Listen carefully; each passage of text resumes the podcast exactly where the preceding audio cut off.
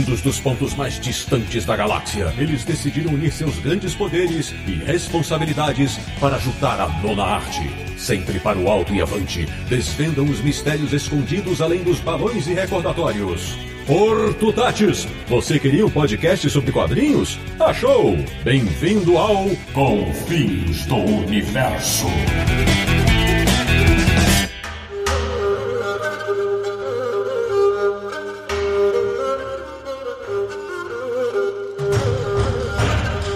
Bem-vindo! Está começando mais uma edição de Confins Universo, o podcast que conhece o caminho da espada, que é o podcast do Universo HQ, o site sobre quadrinhos que tem uma katana em sua galeria de troféus, www.universohq.com. E o programa de hoje está literalmente afiado. Eu sou o Sidney Guzman, falo excepcionalmente de socorro no interior de São Paulo e hoje estou virado no taquezo, de Petrópolis, no Rio de Janeiro. Ele que se lesse mangá quando era menino ia querer cortar o cabelo igual do Daigoro, Samir Daliato.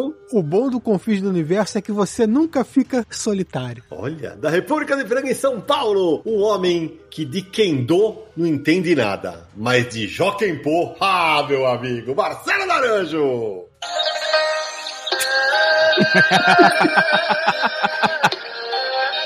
Por que a neve cai do céu? As pessoas não sabem o porquê. Só sabem que sentem frio. Sem saber, no entanto, que a própria neve não sabe que causa frio nas pessoas. Lobo Solitário, volume 2. Meu Deus, fazia tempo que ele me aprontava uma dessas. Jesus! Falando excepcionalmente da Itália, nosso correspondente internacional, um cara que é tão fã de mutantes que só pelo nome ele já gostava de Samurai X. Por que será? Sérgio Codespot. É, mas não é Samurai X, né, cara? É Samurai de prata. Exatamente. E fechando o clã desse episódio, falando de São Paulo e retornando ao Confis Universo, um cara que virou praticamente um dos bushis de Satsuma. Bruno Zago, meu amigo, bem-vindo. Assim como os dias passados não têm volta, as lágrimas não podem voltar aos olhos de quem as derramou. Rimura, Kenshin, Samurai X. Yeah! Vamos falar das coisas mais legais do mundo! Quadrinhos de samurai! Os caras chegaram afiados mesmo. Pois bem, meus amigos do Confins Universo, o programa de hoje vai falar sobre os quadrinhos de samurais. A maioria, claro, vem do Japão, mas tem muitos outros, então prepare-se porque o papo promete.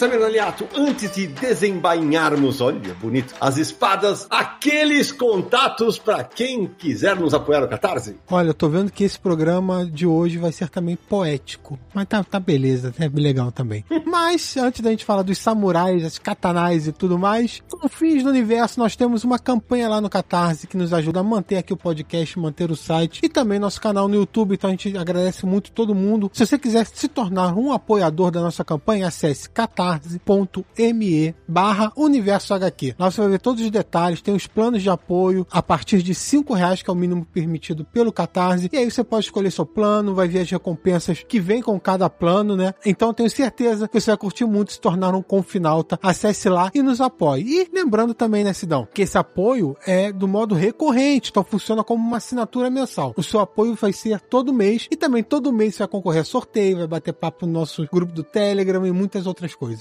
Samir, vai ter aqueles 10 hoje, os 10 que sempre tem o nome eternizado nos episódios? Mas é claro que nós vamos ter. Uma das recompensas é ter o nome eternizado aqui no Confins do Universo. Então, mais 10 nomes de apoiadores com nosso agradecimento. Muito obrigado para Lucas Eduardo Martins, Charles Frei, Guilherme Duarte, Rosalina Colasso, Christian Nectrux David, Saulo Maia Costa, Ana Flávia Dias Soares, Lane Comparando Livros, Lilica, então um abraço pra você, Bruno Ribeiro Gomes da Silva e Maurício Lima Barbosa. Agradecer a todos eles, né? E a todo mundo que nos apoia mensalmente no Catarse aí. E Sidão, só para lembrar também, nós temos o Pix do Universo HQ. Se você quiser e puder apoiar também a gente, se preferir pelo Pix. A nossa chave Pix é pix.universohq.com. Muito bem. Bom, agora é o seguinte, antes de começar o nosso papo, se você está em outra realidade, veio de outro universo, e você não sabe quem é o nosso convidado, ele se apresenta. Bruno Zago. Opa, muito obrigado pelo convite, pessoal. Eu sou o Bruno Zago, lá do canal e editora Pipoque Nankin, que tem um selo de mangá também, que já lançou alguns bons mangás de samurai também, né? É, e, e nós vamos falar bastante deles. Agora, sabe o seguinte, a gente vinha ensaiando esse tema fazia algum tempo, porque tem muito material, né? Mas antes, dá aquela contextualizada, Samir. Afinal de contas, se de repente a pessoa caiu hoje no universo dos samurais, o que são o que eram os samurais? Um resuminho bem breve, só para situar e botar o contexto do nosso papo, né? Bom, samurai significa servo ou aquele que serve, isso porque todos os samurais serviam a um senhor feudal durante o Japão feudal, ali entre os anos 900 até final dos 1800, por ali. Era um soldado da aristocracia imperial, ele cobrava impostos, mantinha a ordem em caso de tumultos e ganhou um status militar no Japão feudal. Eles tinham um forte código de honra que é chamado de bustidor que traz toda a disciplina e lealdade deles, e a famosa arma que usavam é a espada katana. Há também os ronis, como são conhecidos os samurais sem mestres e sem clã, seja porque o senhor deles morreu e eles não cometeram o arakiri, né, que é aquele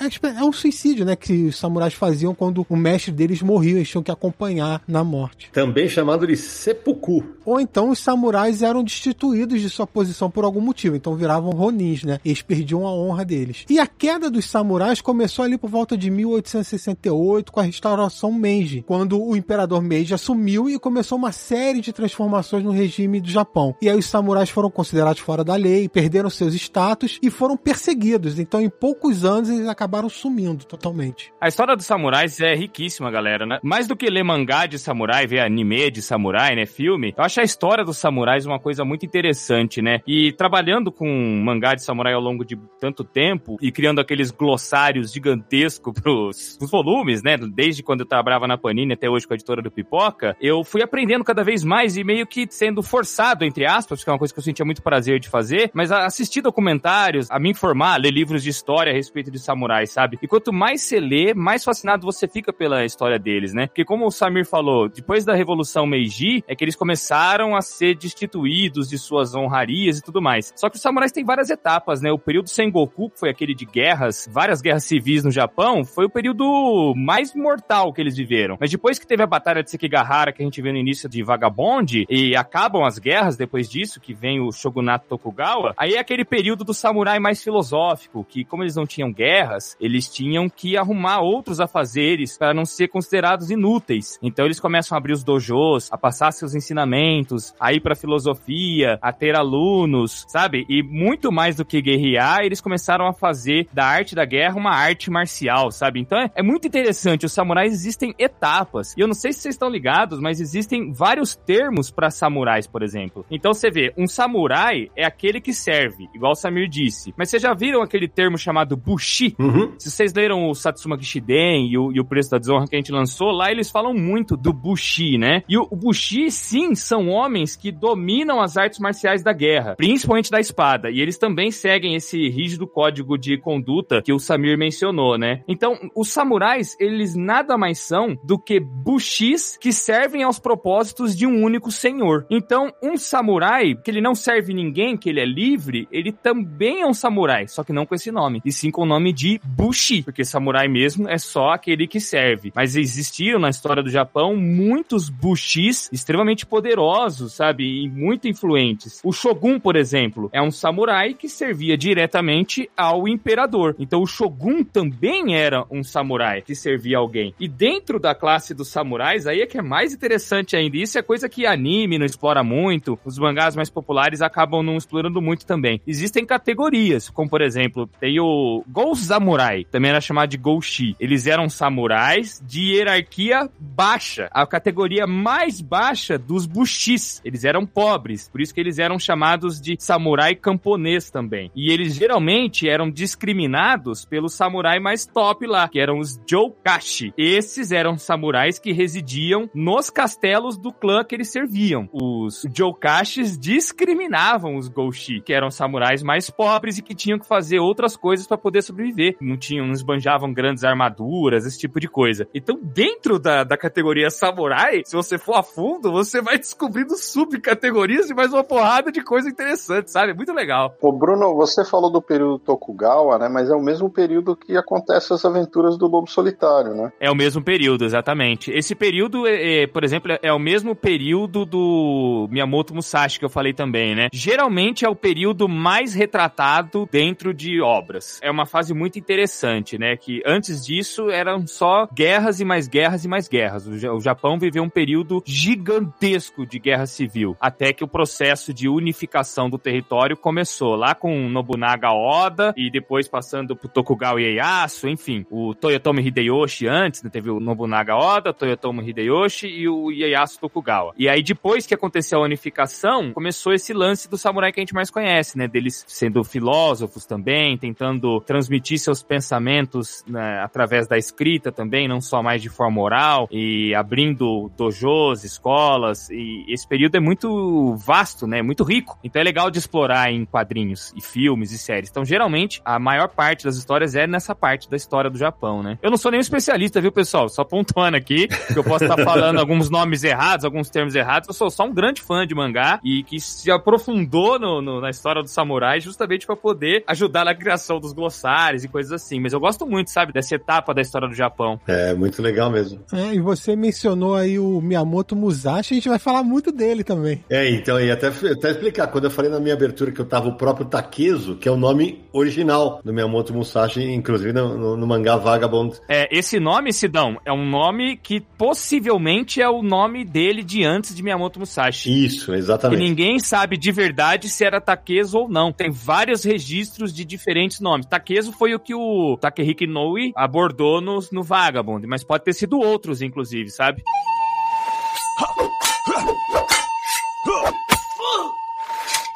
Agora, eu tava ouvindo o Bruno falar aqui, eu tava tentando. O Bruno é mais novo de nós. Eu tava tentando lembrar. Vocês conseguem lembrar qual foi o primeiro quadrinho de samurai que vocês leram? Porque acho que o primeiro samurai que eu li, possivelmente, possivelmente não, certeza, não era um mangá. Nossa, o meu foi Lobo Solitário, né? Então, é, você deve ter sido Lobo Solitário. Já mangá. Porque, veja, eu antes de ler qualquer quadrinho de samurai, eu já tinha lido, por exemplo, a Katana, aquela personagem da DC, que é dos Renegados, que é uma equipe que depois o Batman sai da Liga da Justiça, cria essa equipe, né, com que ela aparece. Ela até tá no filme do Esquadrão Suicida, o primeiro, né? Aquele ruim lá. Isso, é. exatamente. Aí, aí, eu falei, pô, te, teve o. Uh, nós vamos falar também, o Sérgio brincou, do Samurai de Prata, né, Sérgio? Sim. Agora, história de samurai mesmo, acho que eu só fui ler com o Lobo Solitário também na época da Cedibra. Então, mas que, que ano que saiu da Cedibra, Sidão? 88. O material do Frank Miller do Ronin é anterior, né? É, também tem isso, pode ter sido aí. O Ronin a gente considera como um quadrinho exclusivamente samurai? Ou ele é mais ficção científica futurista, né? Porque tem samurai lá, mas não é um Jidaigeki, né? É. Jidaigeki são histórias, é um subgênero de histórias japonesas ambientadas na época do Japão feudal. É, eu acho que é uma história com samurai. É, o Ronin é uma história com um samurai, exatamente. Entra na minha lista, inclusive é um dos meus gibis favoritos, eu adoro. Mas seria a mesma coisa que o cara falar assim, ah, qual história de samurai você já viu? Ah, Samurai Jack. Aí ele fala o desenho, Samurai Jack é um espetáculo de desenho, mas tem muita fantasia, muita ficção e tudo mais. Acho que o programa de hoje é livre pra gente conversar a respeito de todas as abordagens, né? Com absoluta certeza. É, porque Samurai Jack é obrigatório. E eu acho que o Sérgio tem razão. O Ronin é anterior ao, ao Lobo Solitário no Brasil, não? No Brasil, acho que é. O Ronin é de 88 também. Ó, a mesma época, caramba. É, é capaz do Naranja, como o Naranja lia, não sei se ele já lia, né? Na época ele já, porque a gente teve quadrinho nacional de samurai antes disso no Brasil, né, Sinara? Ah, teve, mas eu... Mas você não lia, né? Era criança, né? Pré-adolescente, é difícil lembrar, mas eu já lia quadrinhos de terror e eu comprava coisa da VEC. E já saía, saiu material de samurai do Júlio Shimamoto por ali, viu? Capaz de ter lido, mas... É, Shimamoto fez muita história de samurai. Deve ter lido, mas pra ter certeza, nessa tenridade eu não vou lembrar. Não, porque eu, eu, tem um, uma revista da Edrel, teve 16 números, do Cláudio Seto, né? E chamava-se O Samurai. Teve 16 números em 68. Eu tinha dois anos, cara. Eu levantei algumas informações sobre quadrinhos de samurai no Brasil. Então, de acordo com uma pesquisa do jornalista Gonçalo Júnior, né, que já esteve aqui com a gente, o primeiro quadrinho de samurai produzido aqui no Brasil foi feito justamente pelo Júlio Shimamoto, publicado em 1961. O nome da história é Os Fantasmas do Rincão Maldito. Saiu na editora Outubro, que ficou famosa nas mãos de Miguel Penteado e Jaime Cortez, numa revista chamada Histórias Macabras. A trama é uma guerra entre clãs de samurais e tem uma pegada assim com um elemento meio sobrenatural. Ô Nara, só pra complementar o que você tá falando, Shimamoto, que também é conhecido como Samurai samurai dos quadrinhos, abraço Shimamoto, quem não conhece o grande Shimamoto, um mestre dos quadrinhos brasileiros. Eu vi aqui uma fonte dizendo que Os Fantasmas do Rincão Maldito, que seria o primeiro quadrinho de samurais brasileiro, foi publicado em 59. Mas sabe como é que é, né? Fontes às vezes mostram datas diferentes, alguma coisa entre 59 e 61 saiu a história. É, inclusive, às vezes acontecia do quadrinho nessa época, ele ter uma data e chegar em outra data na banca. Então não é fácil levantamento de quadrinhos antigos por aqui. A gente apanha um pouco. E aí, como a gente tava falando, Shimamoto voltaria várias vezes ao tema depois, né? Especialmente depois da segunda metade da década de 70, nas editoras VEC e também na Grafipar. E você acabou de falar, Sidão, do, do Cláudio Seto, né? Outro importantíssimo nome do nosso quadrinho nacional. E lançou essas revistas que você falou, Samurai, pela Edrel. A Edrel foi fundada por Salvador Bentivegna, Jinki Yamamoto e Minami Case. Os três vieram anteriormente de uma editora chamada Pan Juvenil, que fechou e eles fundaram a, Edrel. E o, o Cláudio Seto publicou entre 1967 e 1969 essa série, O Samurai. É impressionante o desenho dele, a bela reconstituição de época, né? Ele fazia aquelas lutas de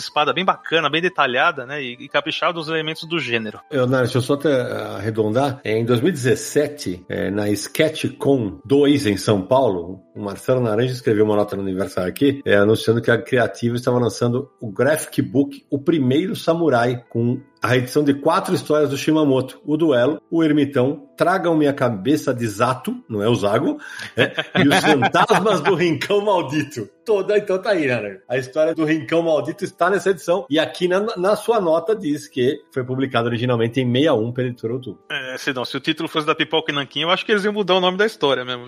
É, não, ele não, é ele é JP Martins, não, não, não, não. Não, não traga minha cabeça de Zago nada, eu quero minha cabeça no lugar onde ela tá. e tem só mais uma artista que eu queria para complementar essa história dos primórdios de quadrinhos de samurais aqui no Brasil. Paulo Fukui, em 1973, publicou pela editora Minami Cunha, né, que era de Minami Case e Carlos da Cunha, algumas histórias, né? E entre elas tem Sanjuro, em parceria com Paulo Amazaki, sobre um samurai que enfrenta pistoleiros no Velho Oeste, e também o Senhor de Ox, em parceria com outro mestre do quadrinho nacional, Gedeon Malagola, baseada numa lenda japonesa, também de temática samurai. Então esses são os nossos pioneiros aqui, aqui no Brasil. Naranjito, só para lembrar que Sanjuro é um dos, dos filmes clássicos da trilogia do Kurosawa, né? São os Sete Samurais, Yojimbo, Guarda-Costa e Sanjuro. Ô, Nara, já que você, a gente já mencionou aí o Shimamoto, lembrar que o Shimamoto fez muitos quadrinhos de samurais durante a carreira, né? O Shimamoto, que é descendente de japoneses, né? Então ele fez muito quadrinho de terror, erótico e tal, mas muito de samurai. E outras publicações do Shimamoto, em 2009 a Mitos lançou uma revista com uma antologia de quadrinhos de samurai do Shimamoto, mas era um formatinho, né? Uma revista um formatinho mesmo, é, com capa do Shimamoto, tudo. Então reuniu várias histórias, acho que mais 10, um pouco mais que isso. E atualmente está no Catarse uma campanha da editora Grafite, de uma graphic novel chamada Kenomishi, que é também uma antologia só com histórias de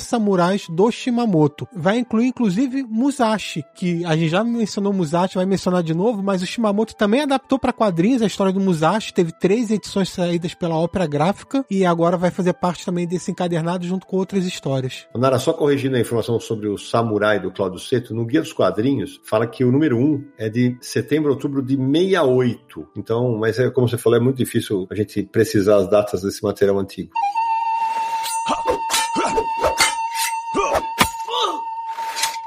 Agora, o Bruno, já que você mencionou logo na abertura e falou que seu primeiro quadrinho de samurai foi Lobo Solitário, então eu vou deixar você abrir o serviço para falar para mim do maior mangá de todos os tempos, ponto. E uma das melhores histórias em quadrinhos de todos os tempos. Eu concordo, cara. O Lobo Solitário, eu tive até a honra de editar os quatro primeiros números, né? Quando eu tava na, na Planet Mangá, lá na Mitos ainda trabalhando, na redação deles. Aí depois saí para fundar minha própria editora, mas foi com muita dor no coração que eu falei, ah, meu Deus, não, eu vou editar mais Lobo Solitário no Brasil, não! Continuei comprando toda a coleção e fechei. A Panini acabou de publicar o 28º número, né? Fechando pela segunda vez a coleção. Mas da primeira vez que foi lançada, eu acompanhei também no Brasil. E, e assim, é claro, eu já assisti anime, eu já conhecia Samurai X, né? Como foi chamado aqui no Brasil quando passou na TV Globo. Já tinha contato com outras obras de samurai. Mas a primeira ona de todas que eu lembro, assim, de ter lido mesmo, em mangá, original tal, foi o realmente o Lobo Solitário. E a história é formidável. né? Primeiramente,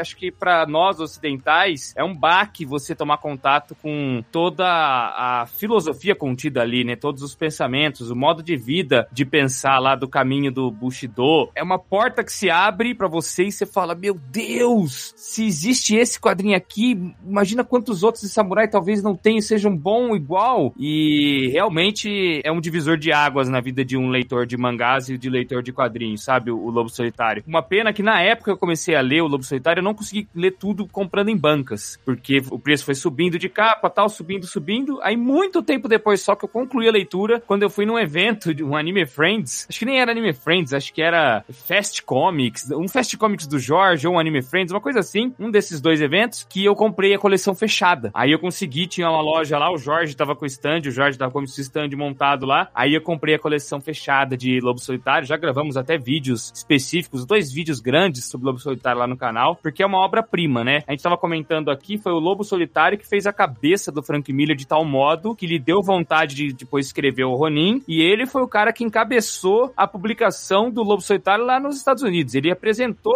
pro público norte-americano. E por muito tempo, essa história em quadrinho ficou sendo considerada pelos ocidentais como a maior obra de samurai já feita. Mas na verdade, lá no Japão, ela é mais uma entre as várias de qualidade que eles têm, que é um gênero muito explorado no Japão. Então, se você falar pro japonês, pô, eu já li Lobo Solitário e tal, o cara vai falar, ah, beleza, legal, mas tipo, ele já leu tantas outras coisas boas que para ele Lobo Solitário é, é mais um no meio de uma oferta gigantesca. Enquanto que para nós ocidentais é, é o pai de todos, né? Basicamente, Itogami e Daigoro estão lá encabeçando realmente esse subgênero aqui no país, né? Ô Bruno, você falou aí do Frank Miller, até por tudo isso que você falou, o Frank Miller desenhou as capas de Lobo Solitário na publicação lá nos Estados Unidos pela Dark Horse e isso veio pro Brasil. Então você vai ler Lobo Solitário, as capas são do Frank Miller, você pergunta, pô, mas o que, tem o Frank Miller a ver com... E do Sienkiewicz. Depois vai ter outros ainda. Vão ter outros, é. O Frank Miller fez as iniciais por muito tempo, aí depois veio o Sienkiewicz, veio, veio um monte. Acho que até o Matt Wagner fez capa. Tem bastante gente que faz capa lá. Pois é, e, e o, o, Lobo Solitário foi uma grande influência pro Frank Miller, não só para fazer Ronin, mas no estilo artístico do Frank Miller. É, até para criar os quadrinhos do Demolidor, né? É, se você pegar os primeiros trabalhos dele no Demolidor, é uma arte mais tradicional dos super-heróis americanos e tal. Depois você vai ver como a arte dele vai mudando e vai pegando muito do mangá, muito do Lobo Solitário para fazer seus trabalhos. É isso. Se a, galera que tá, se a galera que tá ouvindo a gente agora, de repente, nunca ouviu falar Lobo Solitário, que é difícil, mas assim, é escrito pelo Kazuo Koike, desenhado pelo Gozeki Kojima, e, e o, o, Bruno tocou num ponto que para mim é, é, nevrálgico nessa história. Não é só uma luta de um, de um samurai errante que entrou no meio, fumador, né, que é como eles chamam o caminho, que ele e o filho vão morrer porque eles estão sendo perseguidos pelo Retsudo, né, que é o inimigo. Agora, eu já li a primeira vez inteiro, né, e eu optei por esperar os últimos quatro para ler numa sequência só. E quando tá chegando ali na, na reta final, tem uma hora que ele e o, e o grande inimigo dele, eles se encontram numa batalha na neve. E, cara, é inacreditável, porque assim, você odeia o vilão, você odeia. Só que assim, até naquele momento, o Kazuko te quebra as pernas porque ele mostra, não, peraí, tem o código do samurai, mesmo eu sendo um filho da puta, eu vou cumprir o código do samurai. E como os dois estão assim, ele tem cenas que ele é carinhoso com o filho do inimigo, que ele cuida do moleque para depois devolver o moleque. E assim, e tem uma coisa que eu, o Sérgio, vou levantar essa bola para ele, o que tem, que são sempre histórias curtas, né? O que tem de histórias curtas absurdamente fenomenais em que não tem o lobo solitário é uma grandeza, né, Sérgio? É, o, lance da, da, que eu acho que é maravilhoso nessa obra é que ele consegue retratar todo um período histórico e te fazer sentir dentro daquele período histórico, né? Porque ele retrata momentos da Yakuza, ele retrata questões que eram pertinentes na época em termos de como a sociedade funcionava. Tem a questão da travessia dos rios, tem um episódio que é só sobre as pessoas que transportavam como se fosse uma balsa humana, né? Um pessoal de um lado para o outro. Então ele mostra vários aspectos da sociedade, não só o aspecto do samurai, mas como vivia o camponês, como tinham as revoltas. Isso que você está falando das histórias curtinhas, né? É que eu acho que é o charme, né? Porque o, o herói está lá numa, numa missão de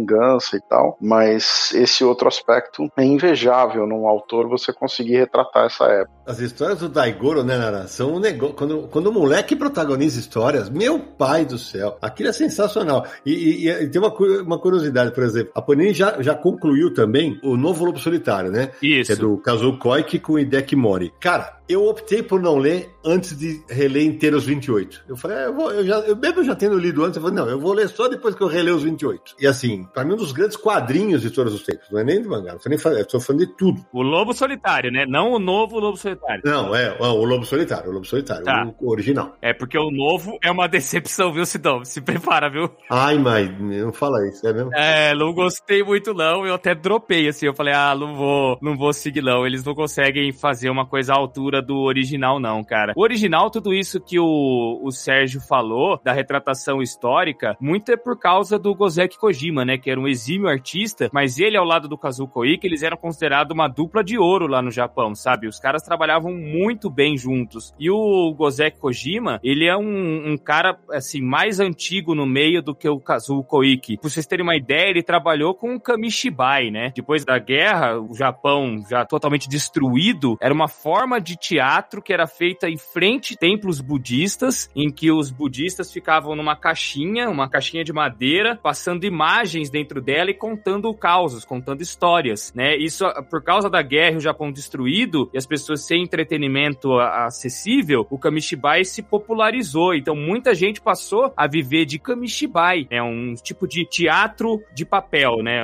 Não é teatro com bonecos, mas é um teatro com papel em que os monges iam contando as histórias. E o próprio Gozeki Kojima acabou desenhando coisas para o teatro Kamishibai, que era uma coisa muito tradicional. E essa experiência dele com Kamishibai levou ele a ser desenhista de mangá e ele foi assistente de um dos papas, assim, dos mangás de Jidaigeki, que é o Sanpei Shirato. Vocês devem conhecer ele pela Lenda de Kamui, que saíram alguns números aqui no Brasil pela editora Abril. Uhum. Ele foi assistente do, do Sanpei Shirato. E depois disso é que ele foi fazer o Lobo Solitário. E toda essa experiência dele foi crucial para ele retratar tintim por tintim tudo, desde as cerâmicas da época até as vestimentas, os templos. É muito fiel à reprodução do Japão antigo que eles fazem em Lobo Solitário, sabe? Eles criam um cenário verossímil pra gente ver as aventuras ali de pai e filho. É formidável esse negócio. E uma coisa que é legal pros ouvintes também saberem é que esse mangá, na verdade, ele tá, além de ser um Jidaigeki, que como eu disse, são os gêneros de histórias que se ambientam no Japão feudal, ele dentro do mangá, ele ainda é uma outra categoria, que é o Gekiga, né? O Gekiga que são mangás que na época eram feitos mais para adultos. Eles foram criados por autores que estavam descontentes como os quadrinhos eram vistos na época no Japão, lá nos anos pós-guerra, né, 40 e 50, que foi uma arte que era considerada exclusivamente infantil, né, para o público infanto-juvenil. E esses artistas sabiam que podiam explorar dramas adultos com traços mais realistas tal. E aí eles foram para uma outra vertente que eles não queriam chamar de mangá também, e aí criou-se esse termo, o Gekiga. E o Lobo Solitário, na verdade, é o primeiro Gekiga publicado no Brasil, né? Acho que é, posso estar enganado, mas creio ser o, o primeiro Gekiga publicado aqui no Brasil, né? É, e- eu- o Nara deve lembrar, né, Nara, que na época que saía pela Cedibra, a revista era um formato americano, curtinha, dava desespero, né? Porque era muito rápido, né? É, lembro, com capas do, do Frank Miller, né? Ô Sidão, Sidão e Naranjo, essa que vocês estão citando, né, era inspirada na,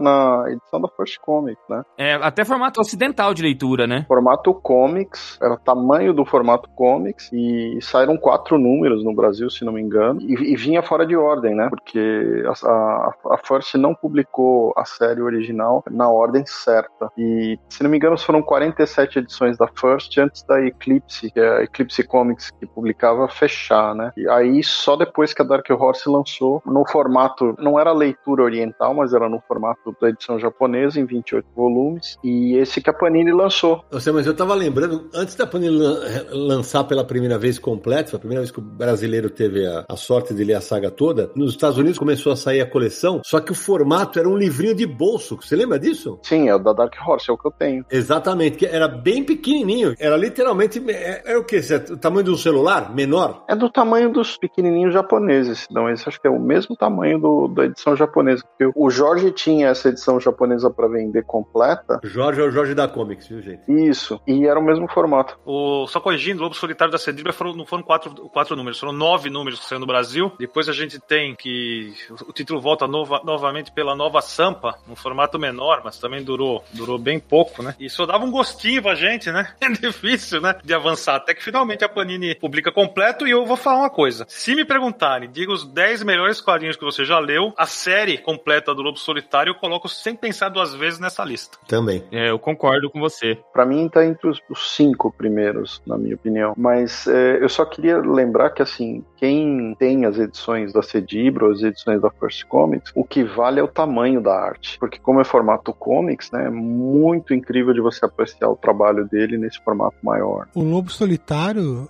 a influência dele até para os autores do Ocidente é muito grande, né? É, é um mangá que veio, assim, hoje em dia, mangá está sendo publicado a exaustão no Brasil, nos Estados Unidos também, enfim. Mas ali década de 80 e tal, um pouco anterior, era mais difícil. A gente falou da influência no Frank Miller, mas influenciou também outros autores. E só para você ver a que nível chegou, né? Por exemplo, só, só puxando duas coisas de cabeça. Ó, o velho Logan, saga do Wolverine pela Marvel, o final ele com o bebê Hulk é Lobo Solitário. Total. E agora você vendo Mandaloriano, a série da Disney Plus, ele com Baby Yoda é puro Lobo Solitário. É, é a mesma coisa. E vale uma coisa da gente falar também, né? É, eu, eu até tava elogiando aqui o fato da, da arte, da história serem muito calcada na realidade do Japão da época, mas ela não é uma história baseada em fatos, né? Ela é inspirada em fatos. O Kazuo ele já declarou que a inspiração para ele criar o Lobo Solitário surgiu quando ele leu em um livro que o clã Ogami, que na época era o detentor do posto de Kogi Kaishakunin, o, o Kaishakunin, o Kogi Kaishakunin é o cargo de executor oficial do Shogun, né? Ele leu que esse clã, o Ogami, caiu em desgraça em 1655. E a função desse clã foi passada então para o clã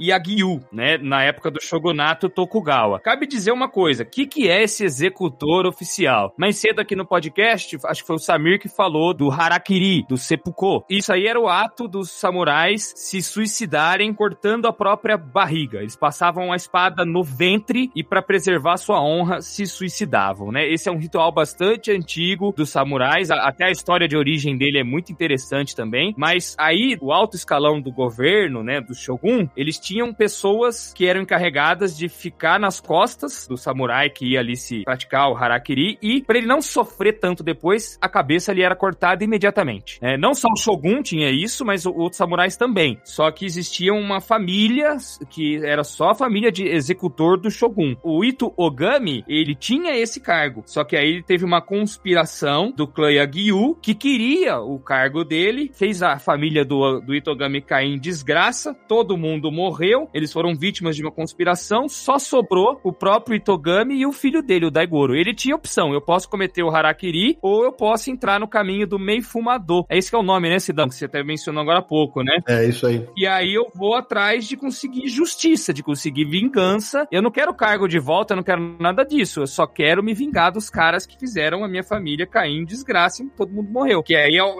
é o grande inimigo da história, que é o Retsudo e a Gyu, né? Que, inclusive, pelo que eu sei, ele existiu. Esses nomes todos existiram. Ele era um dos membros menos conhecidos da família Yagyu. A família Yagyu ela é tão famosa que ela também aparece no mangá do Vagabond. O Musashi tem uma hora que ele passa num templo lá, que ele encontra um membro da família Yagyu e é a primeira vez que ele não consegue fazer nada com a espada dele contra um homem, porque ele não sabe, ele não sabe. Eu, esse cara tá aqui dormindo na minha frente e eu não consigo matá-lo por causa da paz interior que ele exala. O cara tá em total comunhão com o meio ao redor, com a natureza e tal. E aí é onde dá o estalo pro Musashi. Ele fala: Puta, eu tenho que entrar em comunhão com a natureza, eu tenho que ser um com o mundo. Isso é ser um artista marcial de verdade, sabe? Então no, no, no Vagabond são bonzinhos os Yagyu e do Lobo Solitário eles são os vilões. É uma família real que existiu, foi aproveitada em trocentas histórias, né? Então esse é um bom momento para falar que a Panini lançou um mangá chamado O Livro do Vento, os manuscritos secretos da família Yagyu. O roteiro é do Kan Furuyama, com arte do Jiro Taniguchi. Grande Jiro Taniguchi, exatamente, cara. E esse também baseado em fatos, essa história, né? Você vê que o clã Yagyu realmente foi aproveitado em muitas histórias, em quadrinhos, filmes e tudo mais, né?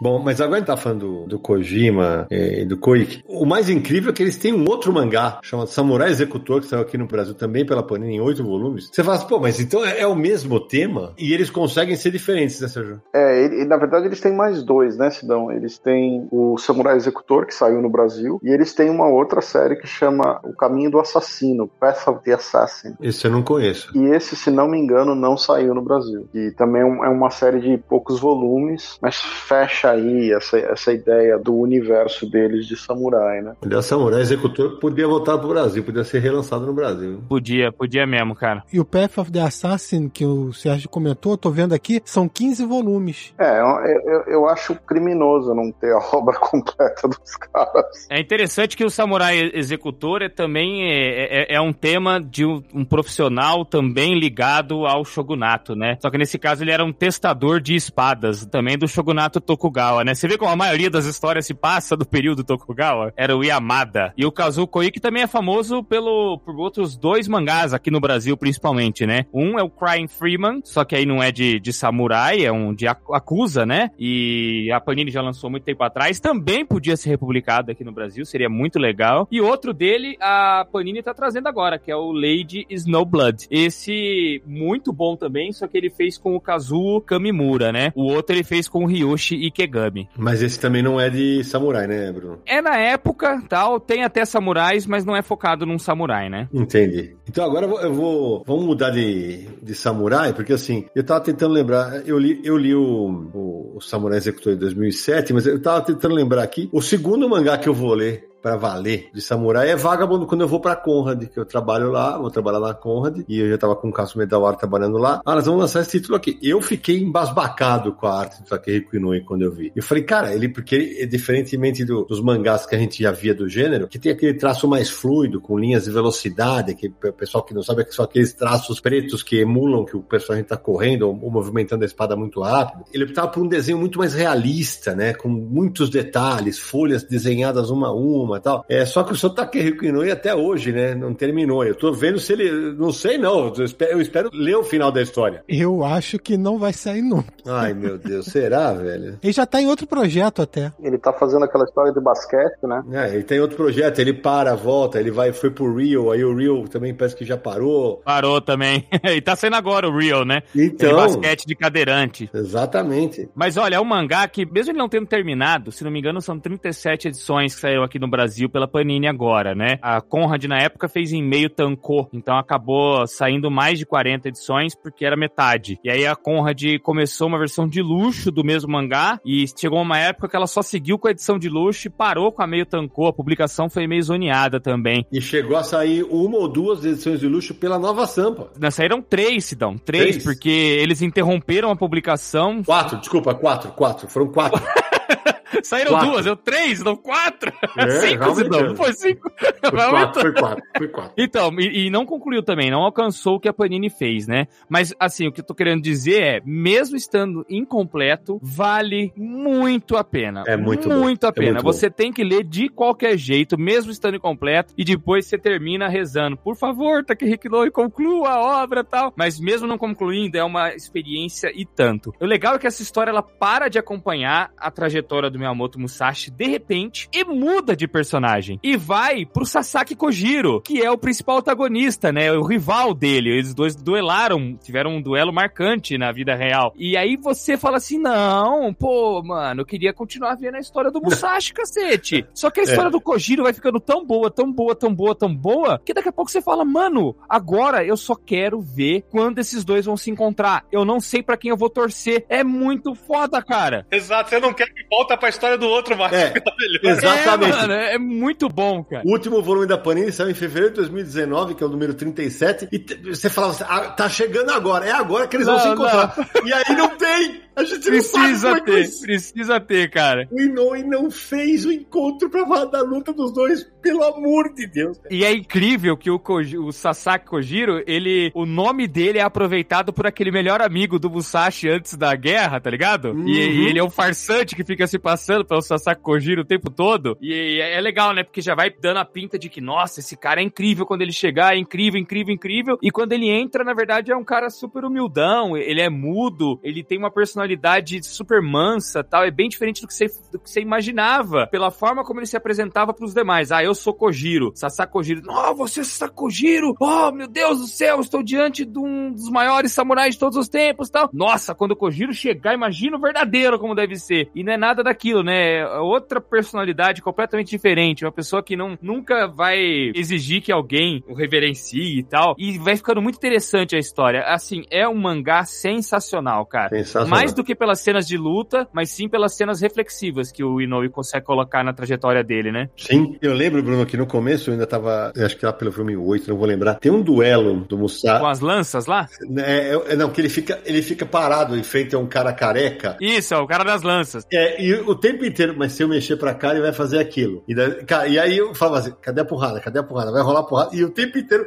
É com o xadrez mental ali. Exatamente. Um desenho, velho. E com um desenho escandaloso de bonito, né, cara? É muito legal mesmo, cara. O Inoue, ele toma algumas liberdades pra contar a história do Musashi, né? O Musashi é um samurai que realmente existiu. Ao contrário do Lobo Solitário, que não foi uma criação, o Musashi não, existiu realmente. Inclusive, o Musashi tem um livro, ele escreveu um livro chamado O Livro dos Cinco Anéis, né? Tem, se você procurar aí pra comprar, tá vendendo no Brasil também e tal. E, e além do, do Vagabond, o Musashi, como eu já falei, teve história contada pelo Shimamoto e recentemente a New Pop lançou um mangá em edição única chamado A Besta, do Hideki Mori. Também conta a história do Musashi, então ele é muito representado. Tem uma série de livros, acho que são dois ou três volumes, sobre a biografia do Musashi, né? Livro mesmo que eu falo, não quadrinhos. Que é uma coisa gigantesca também. Não, mas tem, tem três no Brasil e também tem dois. Tem as duas versões. Ah, e saiu das duas maneiras, né? Saiu das duas maneiras. Saiu em dois volumes e um box em três. É, a editora, se não me engano, é a Estação Liberdade. É um livro famosíssimo, é do Eiji Yoshikawa. Ele geralmente serve de base para os outros autores criarem suas obras, sabe? Hoje em dia, digo, né? Hoje em dia. E tem três filmes, né? Muito clássicos do, do cinema japonês, que é o do Miyamoto Musashi, né? É, já lançados no Brasil, inclusive, pela Versátil Home Video, né? Que tem feito um trabalho legal lançando filmes de samurai. Eles têm até uma, uma série, uma coleção é, de cinema samurai, muito interessante. Eu comprei os quatro primeiros box e já assisti vários daqueles filmes. É difícil decorar o nome de cabeça, né? Porque são nomes japoneses e quando tem tradução, um monte de, de termo. Mas vendo esses filmes antigos, dos anos 50, dos anos 60, tem um filme num desses boxes, galera. É ruim da informação incompleta porque eu não vou lembrar o nome do filme. Talvez até o final aqui eu pesquise no site da editora, mas que o cara tá protegendo um bebê de colo também. Olha. Aí você fala, nossa, então provavelmente, será que o Kazuko Ike Kojima viram esse filme também e botaram o Lobo Solitário com o Daigoro por causa desse filme, sabe? Tem muita história antiga boa de samurai, viu, gente? Sem dúvida, sem dúvida. Deixa eu falar um negócio polêmico aqui.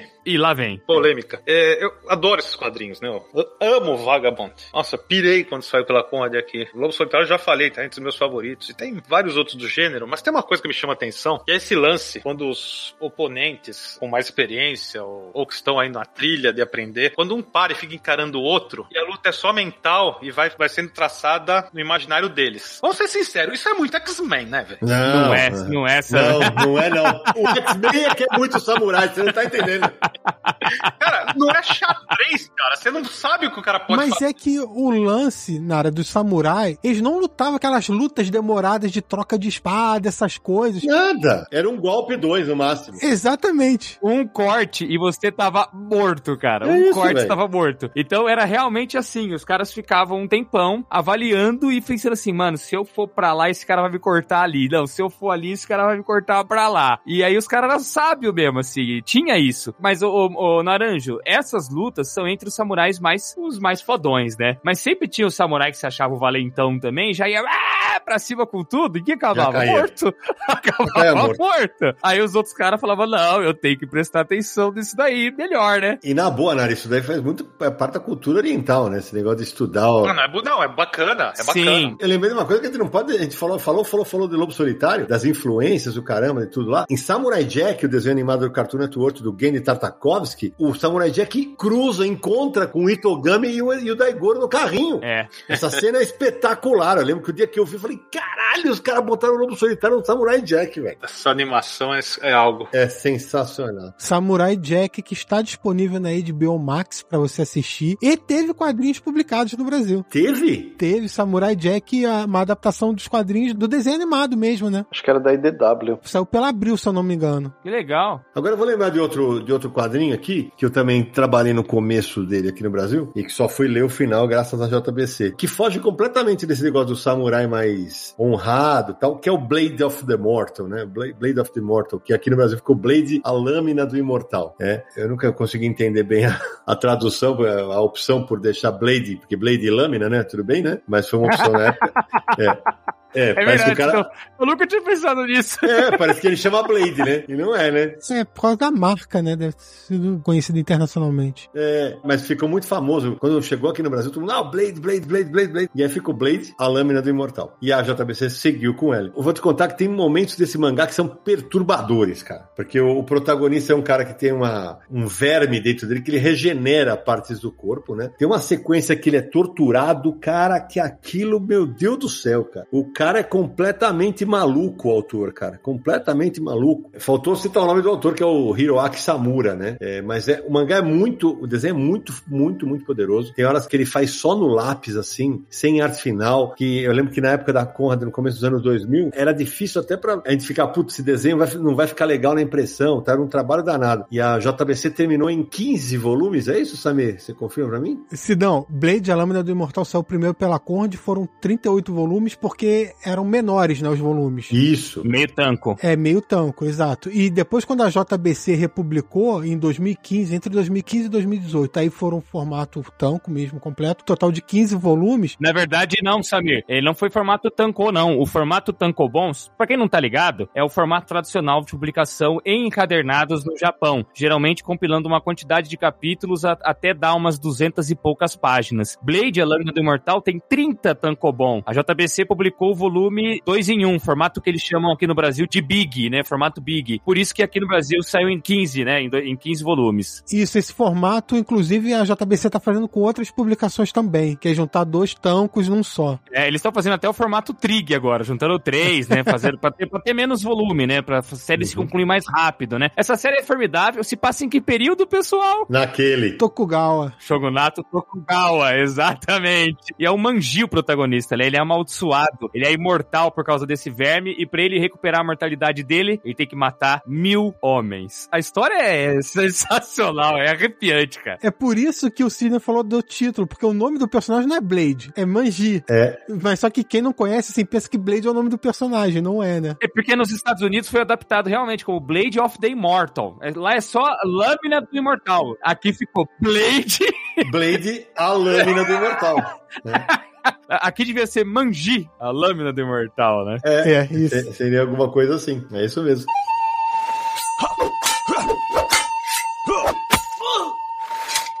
Agora, o Bruno, já que você aproveitou e falou do formato Big, né? Eu vou jogar a bola pra você falar dos seus samurais, né? Que é, eu não sei nem que formato que é aquilo. Se aquilo é um Big. Como é que é o Satsuma, por exemplo? Ô Sidão, só antes de eu seguir com essa sua pergunta, só pra não ficar informação incompleta aqui, o pessoal falar que o Bruno é um péssimo convidado, eu tardo, mas eu não falho. Eu achei o nome do filme aqui que eu tava falando antes, é o Samurai Rebellion. Ele saiu no primeiro box da coleção de cinema Samurai da Versátil, e ele é com Toshiro Mifune, né? Um filme dirigido pelo Masaki Kobayashi, um grande diretor de Shambara, que são os filmes de samurai no Japão. E você joga, se você escrever no YouTube Samurai Rebellion, você já vai ver uma cena, uma thumbzinha dele segurando um bebê, né? É é uma cena que acontece só no final do filme, mas é interessante. Na hora me remeteu ao Lobo Solitário, achei bem interessante. Bom, e os nossos mangás, né? A gente apresentou aqui no Brasil o Hiroshi Hirata, o que pra nós foi uma sorte absurda, como nenhuma editora antes apresentou ele, sabe? Ainda bem, porque a gente conseguiu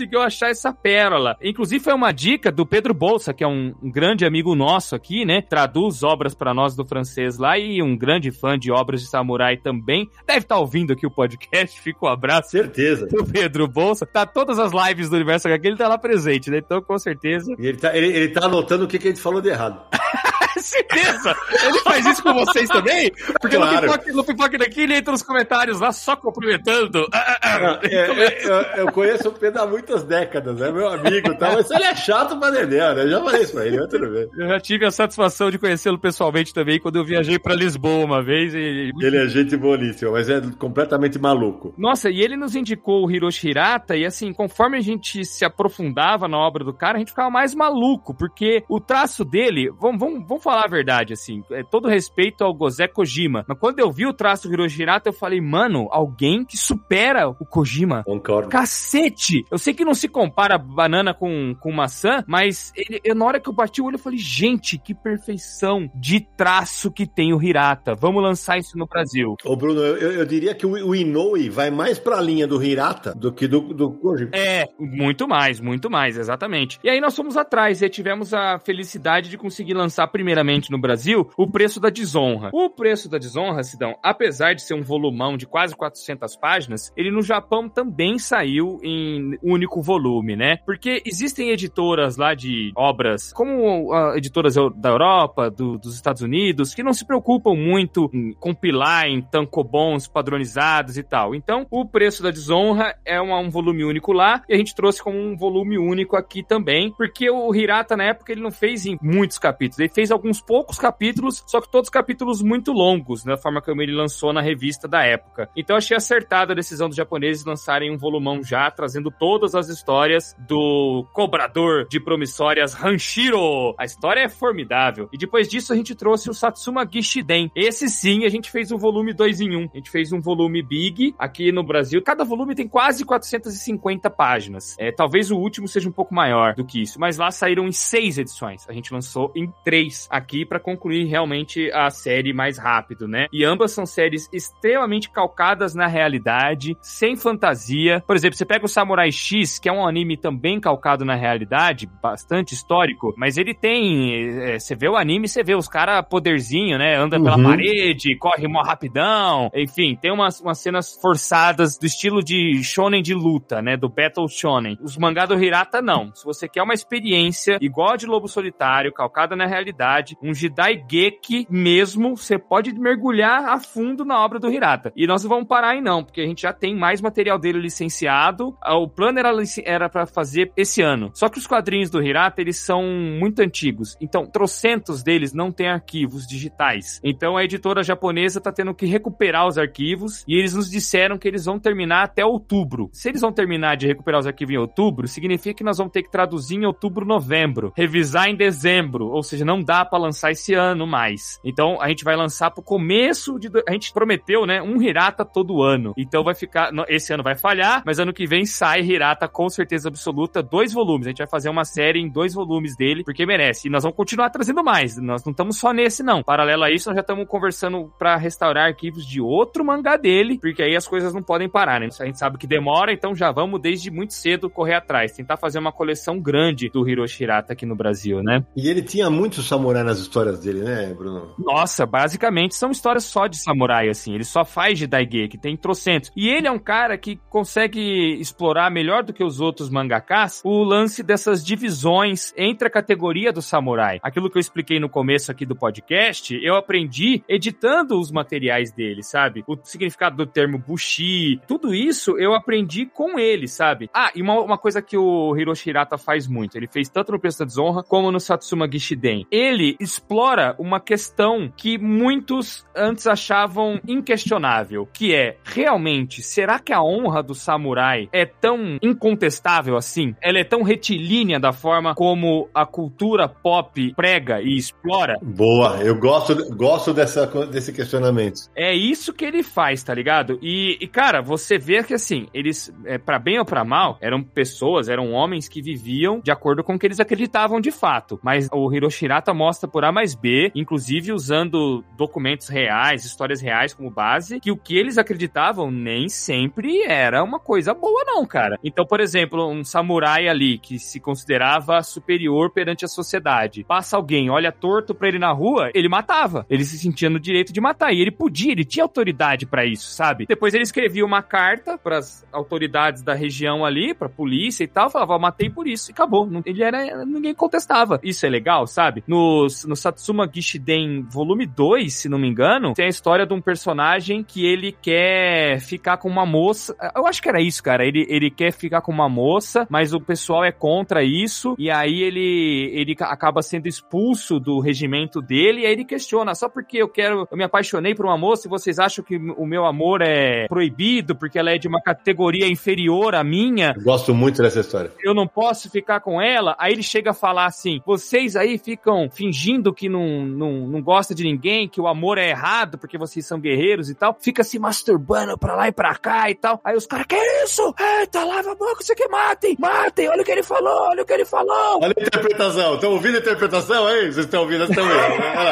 é, o Bruno edita assim, ele edita interpretando. Ficou na minha cabeça lendo assim. Ah, eu, só que eu li faz tempo já, e como eu edito muita coisa por mês, as coisas começam a ficar meio nebulosas na minha cabeça, mas eu me recordo disso, cara. E, tipo, esse jovem samurai que se ergue para questionar os valores que os outros ficam tentando impor para eles, às vezes sem pensar, sem nem parar pensar, porra, será que realmente é isso mesmo? Só porque a moça não é da minha classe social, eu não posso casar com ela, eu posso ficar com ela, tarará. Só porque eu sou um samurai, eu não posso demonstrar amor, eu não posso demonstrar sentimentos. E uma série de outras questões. É formidável a forma como ele aborda a honra dos samurais em basicamente toda a sua obra. A obra do Hirata é calcada nisso. É pessoas à margem da sociedade que se erguem para provar seus valores e questionar as coisas, sabe? É, eu, eu gosto desse esquema, Bruno, de não mostrar os samurais como imaculados, sabe? Isso, eu acho foda. Eu acho bem bacana isso, porque também é baseado em pesquisa, evidentemente. Ele não, não tirou da, da cabeça dele, é certamente, porque é impossível você fazer todo samurai seguir Não, que isso.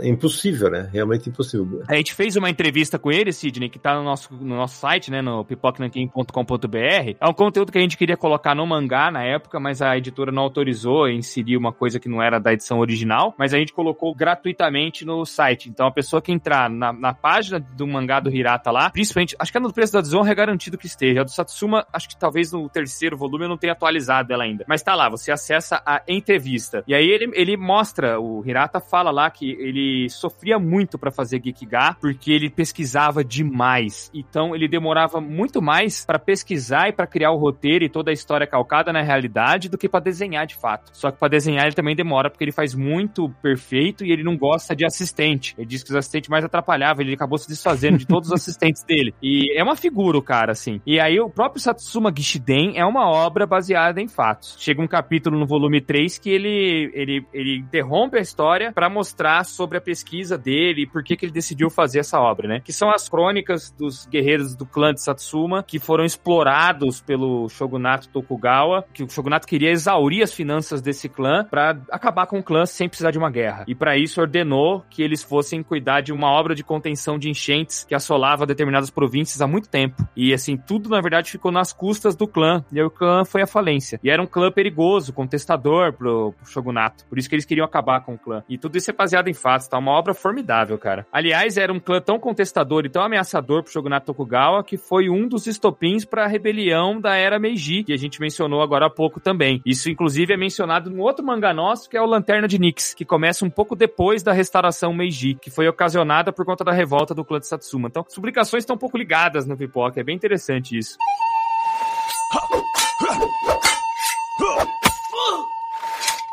Ô Nara, agora eu vou deixar, vou levantar a bola pra você aqui, né? É, temos que falar de Kuroine Kenshin, Samurai X, né? Antes, Sidney, só complementar uma informação. Quando vocês comentaram agora nesse papo legal com o Bruno sobre samurais que também eram pessoas ruins, más ou picaretas, no Lobo Solitário, vários adversários dele aparecem, gente, samurai covarde, samurai ladrão. Sim. E normalmente eles dão azar de cruzar o caminho do Otigami. agora, Samurai X, a gente sabe que tem alguns problemas aí, né? Uns problemas sérios com o criador da série, né? A gente vai mencionar daqui a pouco. Mas a primeira vez que eu li saiu naquele formatinho menor pela JBC. Ele era o meio tanco e naquele formatinho menor. Um dos mangás da primeira leva lá da JBC, de, quando chegaram os mangás no formato oriental de leitura. Sim, 2001. É, saiu em 56 episódios. Aliás, a gente já deixa a recomendação. Se ainda não ouviu o episódio especial sobre os 20 anos de mangá com Cassius Medawar e com Marcelo Del Greco, eu vou deixar o link na, no post desse episódio. Eu colecionei nesse nesse formato. Posteriormente eu me desfiz e colecionei o formato maior. Que saiu de 2012 a 2015, em 28 edições. Isso, e é um mangá com bastante ação e bastante humor, né? O personagem principal, ele se recusa em matar pessoas. Ele usa a Sakabatou, que é a, a espada dele é ao contrário. É de gume invertido. É, pra não acertar as pessoas com a lâmina, porque ele não quer matar, não é o objetivo dele. Dele matar as pessoas, né? Tem um- uma série de eventos que o leva a fazer um juramento de não matar. Só que ele é um exímio lutador e acaba, obviamente, fazendo parceria, encontrando amigos e arrumando encrenca pra tudo quanto é lado. Os vilões são bem divertidos, né? Caricaturais e tal. Tem personagem que é inspirado em, em personagens dos, dos X-Men, que o autor é- era fã. Isso, é, é um quadrinho bem inventivo, né? Uh, principalmente na figura, na caracterização da maioria dos personagens, com muito humor, né? Frequentemente, fora das lutas, ele, ele apanha por motivos divertidos e ele fica com aqueles, aquela expressão de quem desmaiou, né? É, ele tem muito o SD, o Super Deformation, né? Que ele aparece com, com o rostinho meio engraçadinho e tal. Uhum, então, eu admito, foi, foi transpuseram com sucesso tanto pra anime quanto pra filme, né? Quanto pra pra filme com atores reais, né? Uma trilogia, eu assisti também. Admito que fiquei surpreendido, porque eu achei que deu certo a maneira como eles fizeram essa transposição. Mas, né, tem o porém, que são as atitudes do seu criador, né? Que, que vieram à tona. É, o porém é que o, é, o Nobuhiro Watsuki, ele foi preso com material de pornografia infantil, né? Ah, em 2019, se não me engano. 2017. 17, isso aí. Aí o negócio pegou pro lado dele. Aliás, aliás, deixa eu fazer, abrir um parênteses aqui pra perguntar. É, Bruno Zago, aquele seu primo que de vez em quando aparece nos vídeos, chamado Nobuhiro, por acaso é por causa disso? Desse cara aí, não? Não, na verdade não. Nobuhiro é um nome muito conhecido no, no Japão, né? E quando a gente criou o personagem lá, Pipoca, foi pra fazer uma coisa bem nonsense, assim. Tipo, é um cara que não é japonês, claramente não é. Mas qual que é o nome dele? Ah, o primeiro que veio a cabeça. Nobuhiro, vai, vai ser Nobuhiro. Só pra fazer uma coisa nonsense, sabe? Cada vez que o Bruno aparece no Nobuhiro é inacreditável, te contar. viu? Só que o Nobuhiro Atsuko foi cancelado, né? Por causa verdade, de uma, total. É, um ato grave. Foi posse de pornografia infantil, né? Nossa senhora. Aí entra sempre aquela discussão, né? A obra deve ser separada do autor, não deve ser e tal. É. Uma discussão que não vamos nos propor a erguê-la aqui, porque é muito complicada, mas isso aconteceu de fato no Japão, né, cara? Mas eu vou te falar, eu li Samurai X e vi os animes muito antes disso acontecer. Então eu já tinha me tornado um fã, sabe? Eu, até hoje eu, eu tenho carinho pela obra, apesar de condenar aquilo que o autor fez. Seria a mesma coisa se hoje eu descobrisse que o Akira Toriyama tá envolvido em alguma coisa errada, sabe? Aí, porra, o Dragon Ball vai acabar pra mim? Eu vou ficar muito chateado, como eu fiquei com o caso do Nobuhiro Atsuki. Mas, cara, Dragon Ball fez minha infância, sabe? Obviamente esse, esse autor vai deixar de ser meu ídolo, mas eu não tenho como apagar a minha história com o anime, com o mangá, né? Não, não tem, mas vou ser sério com você. Se fosse ao contrário, eu não teria tido interesse em ler a obra. Eu sim, concordo com você. Hoje em dia, eu acho, por exemplo, que é arriscado você publicar de novo isso no Brasil, por exemplo. Se no Japão já é arriscado, imagina aqui no Brasil, sabe? Eu acho que é uma coisa que quem tem na coleção tem. Exato. Se, se eu soubesse disso, eh, se acontecesse antes da leitura, eu não teria simplesmente. Exatamente, exatamente. Porque não vou dar dinheiro pra um cara que tá envolvido com pornografia infantil, entendeu? Perfeito. É bem por aí. Mas só pra complementar uma informação legal, né? Porque o, o Nara falou bastante aí do Samurai X, do lado inventivo dele, bem humorado e tal, e da forma como ele cria personagens imaginativos. Mas também é uma série muito calcada na realidade e num período extremamente interessante também do Japão, né? Porque teve a, a gente tá falando do principal período das histórias de samurai, que é o Shogunato Tokugawa. Foram 250 anos de paz que o clã Tokugawa conseguiu ao se tornarem shoguns. E esses 250 anos são as histórias do Musashi, tudo isso que a gente falou até agora, né? Antes disso, período de guerra civil de muito tempo, mais de mil anos de guerra civil, né? Processo de paz, como eu falei, começou no Nobunaga Oda e foi passando, passando por vários caras, Toyotomi Hideyoshi, o, o- o Tokugawa depois, aí o Shogunato Tokugawa conseguiu. Só que chegou uma época em que o pessoal queria, al- algumas pessoas, né, mo- alguns monarquistas queriam devolver o poder pro imperador, né, porque o imperador, na verdade, não mandava mais nada no Japão. Ele era uma figura mais de admiração divina do que uma, um, um governante mesmo, né? Quem mandava era o Shogun. Só que os caras queriam devolver o poder pro imperador. E aí foi onde aconteceu a Revolução Meiji, a Era Meiji, que é uma, uma outra era, uma era que o Japão começou a abrir seus portos pro mundo tal, que é muito interessante. E o personagem do Rurouni Kenshin, ele lutou a favor da Revolução Meiji. Ele lutou a favor desses monarquistas que queriam passar o poder de volta ao imperador e derrubar o shogunato Tokugawa. E ele, nessa época, ele era, ele era o retalhador desse grupo, né? Desse grupo de monarquistas. E chamado de Hitokiri Batosai. E ele matou tanta gente para ajudar na Revolução Meiji que foi por causa disso, arrependido depois, ele falou: nunca mais eu mato ninguém. Aí foi onde ele começou a usar a Sakabatou. Ele virou a espada dele ao contrário. Mesmo lutando, ele não ia cortar ninguém. E foi por causa da Revolução Meiji, da Era Meiji. E a Era Meiji também é um outro período muito interessante, que é aquele que o, a gente abriu o programa falando, foi quando os samurais começaram a perder seu status de fato e acabar, sabe? Entrar só para as histórias e para as lendas, né? O nosso Lanterna de Nick se passa muito no período da Era Meiji. Eu ia puxar para um outro lado do mundo, uma outra visão do samurai, né? Que é a visão europeia. Tem duas obras que eu acho tão interessantes nesse sentido. A primeira é o, o chama Samurai e é do Sérgio Top. Ele, ele tem um volume de, de histórias que se passam no Japão e uma delas é uma história de samurai, né? Então você vê a ideia do samurai ilustrada pelo Top é um negócio completamente diferente do que a gente está acostumado em termos de expectativa visual, né? E a outra também é uma série que chama Samurai, tem 14 ou 15 volumes já publicados e é do Di Giorgio e do Genet. Você, é, o roteiro é do Jean-François Di Giorgio e o desenho é do Frédéric Genet. É, o Di Giorgio e o Genet, eles começam a série, fazem vários volumes e a partir de um determinado momento o desenhista troca, né? Tem outros desenhistas que assumem a série. Eu nunca vi esse material, cara. É, eu já falei dele, você deve ter ouvido falar. No Universo HQ resenha. É, não, eu, eu não li esse material, né? Deixa eu corrigir, né? Ou seja, ó, no décimo volume sai o Frederic Genet e entra a Cristina Mormilli. Isso, que também desenha pra cacete. Nossa, mas é muito, eu tô vendo aqui, mas muito. É, e é, mas é uma visão muito diferente do que a gente tá acostumado a ver do traço das histórias de samurai, né? E tem uma pegada meio sobrenatural, como se fosse assim, um, lance. É um lance de samurai com misticismo, né? Tem um pouco de, um, de uma pegada, às vezes, de um, de um aspecto um pouco sobrenatural. Não é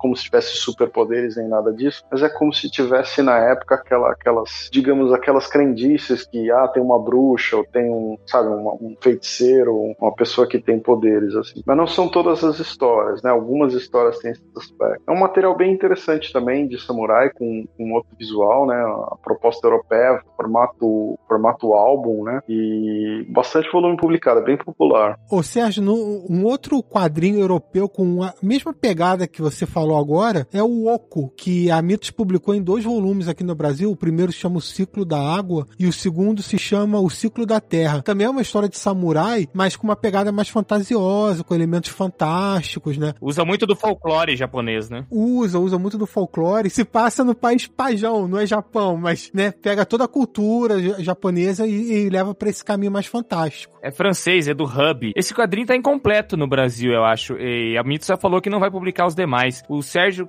tu pode até confirmar pra gente, mas que eu saiba, saíram quatro volumes lá, né? É. Tem o, o, ciclo da, do ar ainda e também o ciclo do fogo, não tenho certeza. É, são mais que dois volumes. Saiu numa edição bem grande, capa dura, formato 23 por 31, então é um álbum bem grande, assim, que chama atenção. Aquele Gold Edition deles, né? Isso, nos Estados Unidos é um volume único, bonito. Eu vi uma galera comentando em canais gringos de quadrinho, fiquei até com inveja deles. Falei, nossa, porque eu gosto desse, desse quadrinho, né? Achei ele muito bonito, interessante, assim. Ele fez fama aí, Sérgio? ou não? Fez. Tanto o Oco como os Samurais, eles vendem bem. O público mais jovem, né, que tem interesse. Inclusive, acho que compete bastante com, com o mangá que sai aqui, sabe? Uhum. É uma tentativa, talvez, do, do HQ franco-belga de dar uma enfrentada no, nos mangás e usar o tema de samurai, da fantasia. É, usa o tema, mas narrativamente é diferente de mangá, né? Assim, a, o estilo de arte, estilo de narrativa é bem diferente. Não, é um material europeu, material nitidamente europeu. É só a temática que é oriental. Eu acho legal lembrar dois volumes que saíram tem um tempinho pela Conrad, quadrinho europeu de samurai, O Sétimo Suspiro do Samurai, com autoria de Eric Adam, roteiro e Hughes Mikol na arte, em dezembro de 2006 saiu o primeiro volume, de acordo com o universo HQ, pelo que eu tô vendo aqui. E o segundo volume veio a sair depois em 2009, completando a série. E é curioso porque é uma trama que envolve um personagem só, mas ela é contada em capítulos que são quase histórias fechadas. Lembra até o Lobo Solitário, sabe? Tem uma pegada Lobo Solitário, foi inspirado, tenho certeza. É um samurai jovem que ele sai pelo mundo para limpar o nome da família. E tem aqueles roteiros, né, que é um dilema, é uma coisa filosófica, é não sei o quê, uma arte, eu já falei, mas vou repetir, uma arte gostosa, gostosa de ler, é um quadrinho bacana. Não sei quem mais leu, quem lembra. Nossa, esse quadrinho eu não, não, não sabia da existência dele até agora, gravando com vocês, galera. Olha, é muito que legal, legal, eu não tenho. Olha, eu joguei no Google aqui e para ver ele, né? E ele, pasmem, se passa também no período Edo do Shogunato Tokugawa. O mesmo Aham. período que a gente tá falando aqui. Você vê como é? Principal é lá mesmo, né? Acho que só aconteceu as coisas nessa época, impressionante. Só nessa época aí.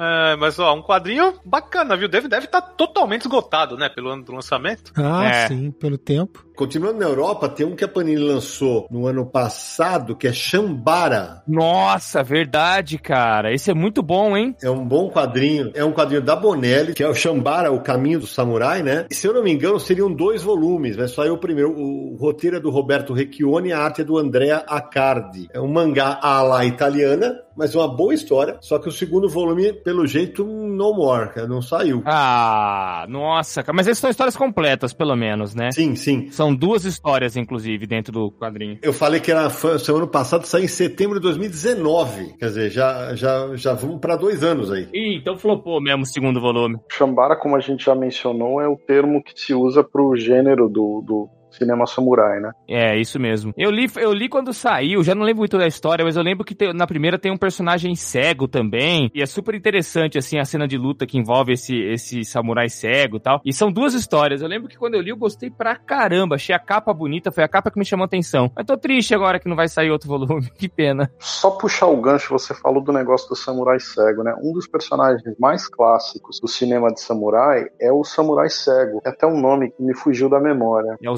Zatoichi. Eu não, não lembro se no Shambara é o próprio Zatoichi que aparece, porque esse personagem realmente é muito famoso. Ele tem trocentos filmes, né? Quadrinhos, teatro no Japão. Ele é muito popular. Curiosamente, nenhum desse material de quadrinhos foi publicado nem nos Estados Unidos, nem na Europa, nem no Brasil, né? O material do Zaitoichi. É. Eu acho que o Hiroshi Hirata fez mangá do Zatoichi também. É uma etapa anterior da carreira dele. O traço não é tanto esse que a gente vê no Satsuma Gishiden, mas ele também tem uma obra do Zatoichi. Nos Estados Unidos tem uma publicação, inclusive com desenho do brasileiro Luke Ross, né, com texto do Ron Mars, né, que se chama Samurai, e é uma história de samurai desse gênero, uma minissérie, acho quatro volumes, se não me engano, depois num, saiu no encadernado, e, se, e esse material acho que foi lançado no Brasil, né? Foram dois volumes pela Devir. E já que tá falando de quadrinho americano, então tem o Zag Yojimbo também, de samurai. Boa! Ah, verdade, é, é. Agora tá voltando ao Brasil pela Hyperion Comics, né, editora do Levi Trindade, agora fundou, e vai ser uma das séries que eles vão publicar, sete volumes no total aí que vai lançar aí nos próximos meses. Essa série é longa, longa, longa. É, pedir pro pessoal colaborar, quem tá ouvindo, porque olha, pode adquirir sem medo, é um quadrinho gostoso de ler. Tomara que emplaque dessa vez pra gente ter bastante material. Concordo. Não, tem que trazer tudo, porque sete volumes eu acho que ele vai trazer só uma etapa do, da publicação. Não, É só a primeira fase na primeira editora. Só a primeira fase, né? Então, é, porque lá nos Estados Unidos são, é são muitas fases e é um quadrinho fenomenal. Esse do Sa- Samurai do Luke Ross, eu também li na época, cheguei a mencionar num programa antigo do Pipoca e Nankin, que eu tô, parecia que eu tinha 13 anos na época,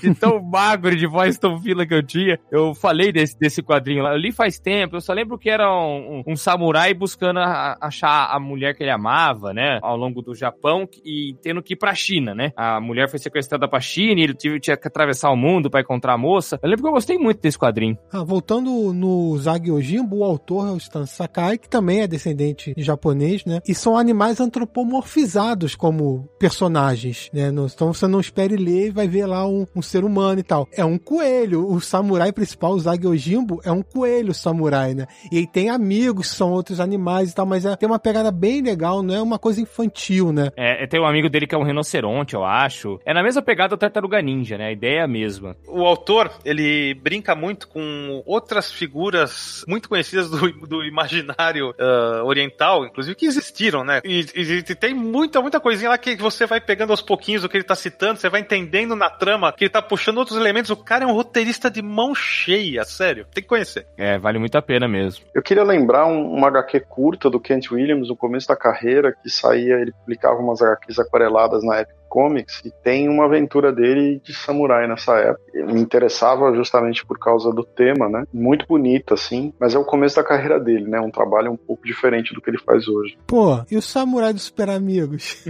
Ô, oh, rapaz, olha aí, é verdade. Ah, esse deve ser o primeiro que eu vi, então, viu? Não pensei em desenho animado, é verdade. Claro que ele foi um personagem criado pra animação, né? Se eu não me engano, foi pro Super Amigos, mas já teve suas presenças nos quadrinhos também.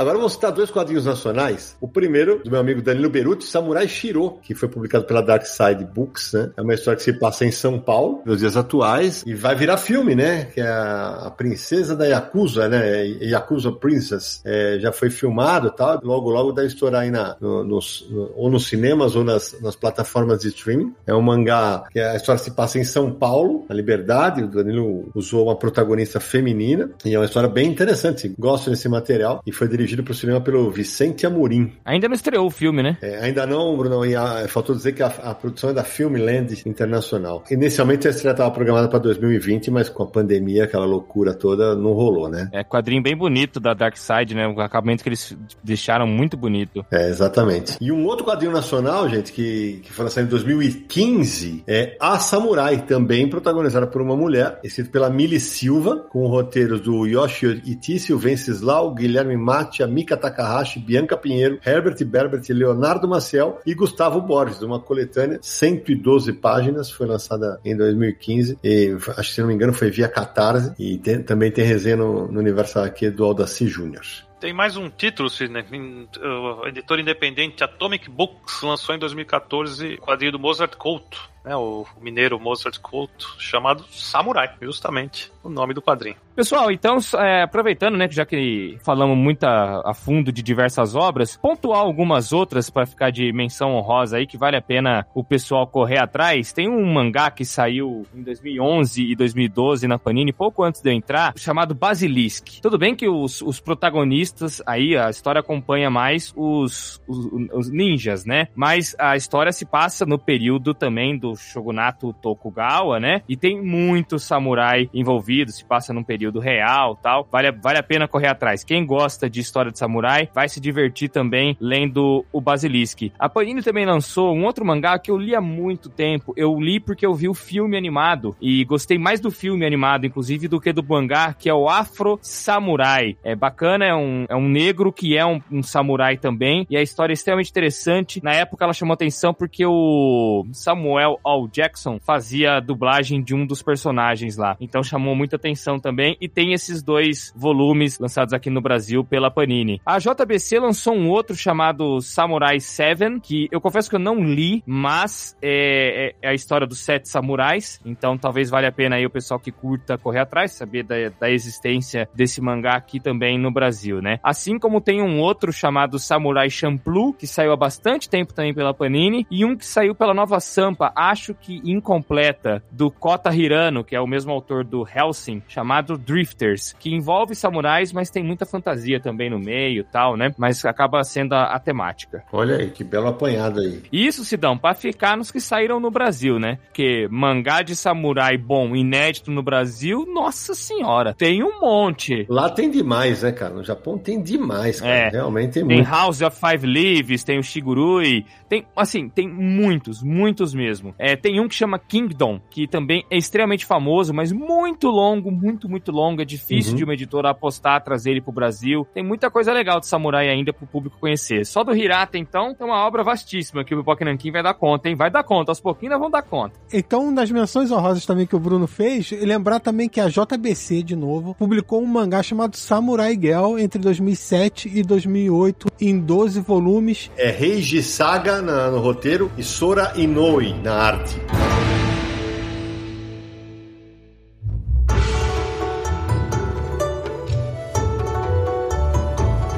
Caramba, moçada, quanto samurai passou por aqui hoje? Que espetáculo! Samir Aliato, antes de encerrarmos mais um Confins Universo, aqueles contatos marotos para quem quiser entrar no caminho da espada do Confins do Universo. Sidão, estamos chegando no final do ano. Quem diria que ia falar final de ano já? Ai, meu Deus. Estamos no comecinho de outubro, falta pouco pro ano acabar. Episódio 139. Estamos chegando no episódio 150. Ai, meu Deus. Em breve vai chegar. Já estou coçando as mãos aqui, esperando por essa marca excepcional do Confins do Universo. E você, que está nos conhecendo agora, ou nos conhece há pouco tempo, você pode fazer uma mega maratona do podcast. Olha que maravilha. Então você pode encontrar todos os episódios em podcast.universohq.com ou então você usa aí outros agregadores. Nós estamos no iTunes, busque lá por Confins do Universo, ou nos streams de música, o Spotify, no Deezer, você também encontra o nosso podcast. Veja qual é a melhor plataforma para você, assine o feed, deixe seus comentários, deixe sua votação lá, quantas estrelinhas a gente merece, deixe sua opinião. E mande também pra gente a sua opinião, seus comentários e suas sugestões pelo e-mail podcast@universohq.com ou mande uma mensagem de áudio pelo WhatsApp DDD 11 94583 5989. Lembrando que o Confins do Universo é o podcast do site Universo HQ, www.universohq.com, já 21 anos no ar falando de quadrinhos e nas redes sociais nos siga no Twitter, no Facebook e no Instagram, buscando lá Universo HQ em todas essas redes. Também no YouTube, né? youtube.com barra Universo HQ, live toda semana, toda segunda-feira, 8 horas da noite, resenhando quadrinhos e batendo um papo esperto com vocês aí sobre a nona arte, beleza? Boa, Samir. Meu amigo Bruno Zago, que alegria ter você aqui no Confins do Universo, dessa vez falando de uma das suas paixões, histórias de samurais. Muito obrigado por ter trazido tanto conhecimento para nós e dividido com os nossos ouvintes. Valeu demais, meu velho. Eu que agradeço, peço perdão se soltei alguma informação errada. Aqui não tem nenhum especialista, só tem um cara muito apaixonado por essa temática. Foi um prazer poder sentar com outros quatro apaixonados e trocar ideia. Ainda mais com tanta gente bacana ouvindo. Valeu demais pelo convite. E o dia que vocês quiserem falar de videogames e samurais, vocês me chamam de novo, tá bom? Rapaz, agora vai, ô louco, é isso aí. Tem muita coisa boa. Vocês jogam videogame, gente? Nenhum de vocês joga, né? Nada, sou muito ruim. Que isso? Eu jogo um pouco. Ô, Bruno, sabe o que eu ia responder pro Sidney? Ah. Ah, já joguei muito Alex Kidd. Não Né, é? Pelo menos não foi Atari, foi Master System, um pouquinho mais recente. É, mas é, parou no Alex Kidd, já perderam muita coisa, né? Tem aquele Ghost of Tsushima, gente. Olha aí, os caras, velho. Videogame de samurai sensacional. Fica a dica pra quem é fã de quadrinho de samurai, vai jogar Ghost of Tsushima, vocês vão viciar, velho. Olha os caras, olha os caras. Valeu demais, Brunão. Marcelo Naranja, aproveita e se despede. Opa, olha, o pessoal hoje tava com a espada afiada. Isso aqui foi praticamente uma luta, um combate ao vivo. Agradecer ao Bruno aí a presença, sempre acrescenta muito aqui nos papos com a gente. Agradecer aos meus amigos aqui do Universo HQ, aos ouvintes. Vou te falar, o programa de hoje foi divertido. Foi mesmo. Sérgio Carlos Patti. Olha, eu queria agradecer muito o Bruno, que trouxe aí um monte de informação bacana, é, um monte de mangá aí que eu não conhecia. E todos vocês, eu tô aqui meio de férias e longe da, da minha base com as minhas informações, então vocês me ajudaram aí também com os nomes que eu tinha esquecido, mas foi muito bacana. Valeu demais. Samir Nariato. Bruno, olha só, o Bruno participou desse programa com a gente. A gente já fez um episódio sobre a pipoca e nanquim, aí vieram os três. Foi. Depois a gente fez individualmente com cada um um tema diferente. Agora fechou com o Bruno, com o Samurai. É, o, Ah. O Ale veio no Conan, o Danielzinho veio no o Ja- o Jack Kirby e no Colin, e faltava o Bruno. Faltava o Zaguinho, mas vocês me deixaram por último? Ah, Olha não perdoo, aí. não perdoo jamais. Você, você não deu spoiler pra gente na live lá no aniversário aqui? É isso, você ficou por último. Minha espada será vingativa! Só que não, que legal. Agora eu tenho que igualar o Danielzinho, eu e o Ale, né? Participar de mais um, cada um. É, então, já fica a ideia aí. Já fica a ideia mesmo. Aí, ó, eu já tenho aquele de games de samurai pronto. Olha aí, tá vendo? Olha aí. Não, eu, eu vou ser banido. Eu sei que esse é o podcast de quadrinhos, pessoal. Me chamem pra falar de quadrinhos. Estarei muito, muito Ai. feliz. Então, valeu, Bruno, também mandar um abraço e um agradecimento para todos os nossos apoiadores no Catarse. Muito obrigado pela força de sempre esse tempo todo. E, cara, agora que a Panini acabou de republicar Lobo Solitário, eu terminei a coleção do Lobo Solitário agora nessa publicação, porque a Panini já tinha feito antes, agora eu terminei nessa nova. E eu vou pegar para reler. Eu tenho a anterior inteira. Tô vendendo, hein? Opa! Tô vendendo, hein, Samir? Quem quiser Ó. comprar aí, entre em contato comigo pra comprar a coleção Eu vou fazer a mesma coisa com a minha. anterior. Vou vender minha anterior. Aí, ó, se não, já tem duas, então aí a venda aqui, ó. É. Agora que acabou todos os 28 volumes, eu vou começar e vou pegar para reler tudo de novo, porque Lobo Solitário merece. Muito bom. Bom, eu vou também agradecer a todo mundo que nos apoia, ao Bruno por ter topado esse convite, Samir Naranjo, Code Esporte. E ó, pode apostar, os Samurais ainda tem muita história boa pra contar nos quadrinhos. E a gente se encontra no próximo episódio de Confins do Universo!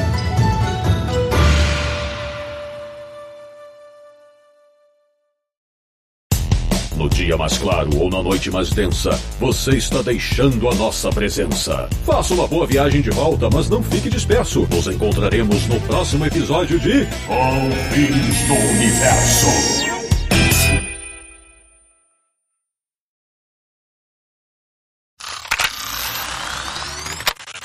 Então vamos lá. Um, dois, três.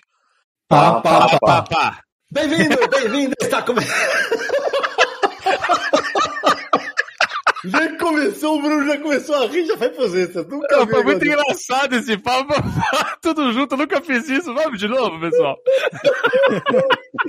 Esse aqui já entrou nos extras, você fica tranquilo, tá? Já fica.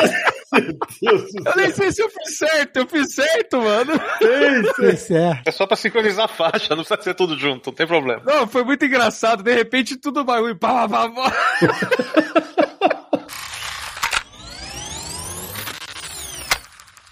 E ele remete a vários outros personagens do, do populário japonês, outros samurais. Do populário? Popular, do imaginário. Ele remete. A... Vai pros extras. Essa eu não entendi, velho. O Sérgio, que tá gravando 5 da manhã, é impassável pra ele.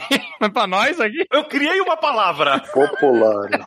O autor, ele brinca muito com outras figuras ah, muito conhecidas do, do imaginário ah, oriental, inclusive que existiram, né?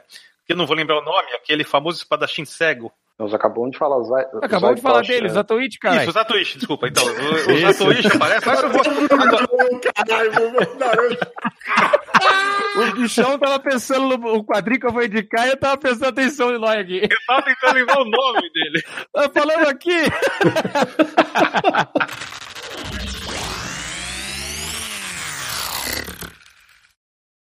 Este podcast foi editado por Radiofobia, podcast e multimídia.